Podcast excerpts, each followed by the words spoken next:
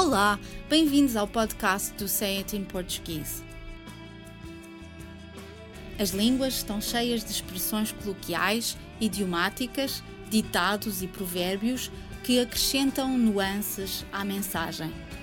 Mas nem sempre é fácil compreender o seu significado pelo contexto onde se encontram, e por isso gostaríamos de explicar o que querem dizer. Na semana passada, vários meios de comunicação social portugueses publicaram uma notícia sobre o ex-primeiro-ministro de Portugal e ex-presidente da Comissão Europeia, José Manuel Durão Barroso, cujo título continha a expressão preso por ter cão, preso por não ter.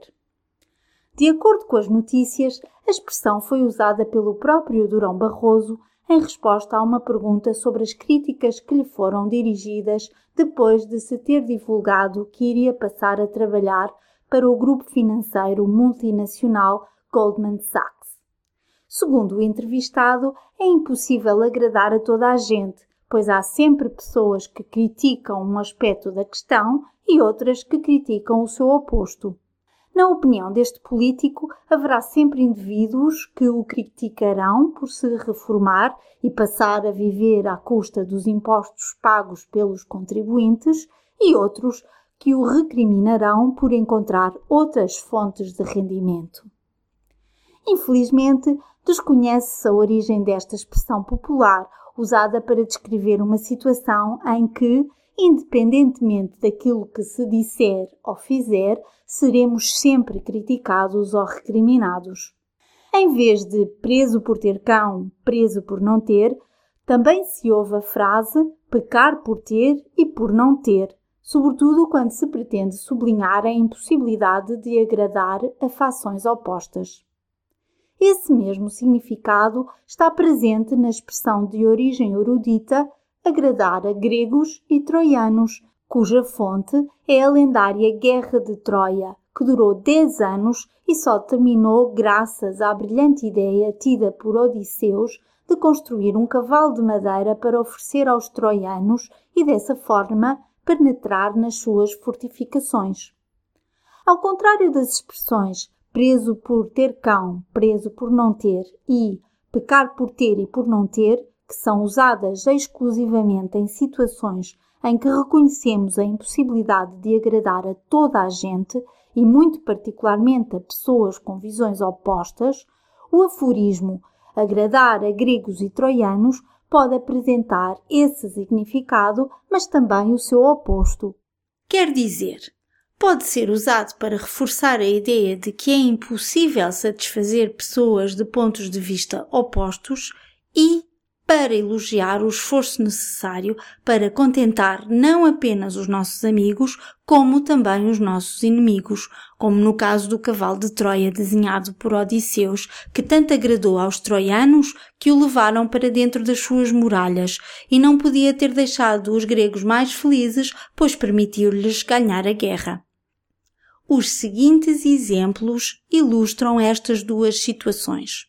Ninguém consegue agradar a gregos e troianos ao mesmo tempo. Tens que escolher um deles, ou A ou B. A gastronomia é, sem dúvida, uma área que agrada a gregos e troianos. Apesar de ser um idiomatismo usado pelo cânon da literatura brasileira Machado de Assis, preso por ter cão, preso por não ter, é bastante mais conhecido em Portugal do que no Brasil. Eis vários exemplos de uso. Se não vou ao concerto, o meu namorado zanga-se. Se vou, os meus pais chateiam-se. Não há solução ou saída airosa possível. Preso por ter cão e preso por não ter. Quando tomei a decisão de deixar o meu emprego, já sabia que iria ser preso por ter cão e preso por não ter, pois é completamente impossível agradar a gregos e troianos. Contigo nunca sei o que fazer, se fico calada, criticas-me por não ter uma opinião. Se digo o que penso, recriminas-me porque não gostas de ouvir o que tenho para dizer. Basicamente, peco por ter e por não ter, ou melhor dizendo, pelo que digo e pelo que não digo. Antes de terminar, gostaríamos ainda de explicar a expressão ter ou receber um tacho, que apareceu frequentemente nos comentários à notícia supramencionada. Quando dizemos que alguém tem ou recebe um bom tacho, estamos a sugerir que o salário que ofere é excessivamente alto para o trabalho que faz e, consequentemente, não é merecido. É frequente os políticos que abandonam os seus cargos encontrarem tachos, ou melhor dizendo, empregos para os quais não têm as competências ou as qualificações necessárias e estão a ser clara e exclusivamente remunerados pelos favores que fizeram enquanto detinham os seus cargos políticos ou pelos contatos políticos que fizeram durante as suas carreiras e ainda mantêm. Eis alguns exemplos de uso.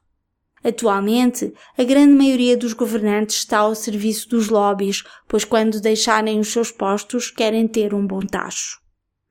Aquele discurso em defesa do indefensável é prova que mais cedo ou mais tarde vai receber um bom tacho. Por hoje é tudo, mas para a semana estaremos cá outra vez para mais um podcast dedicado às expressões usadas no português europeu.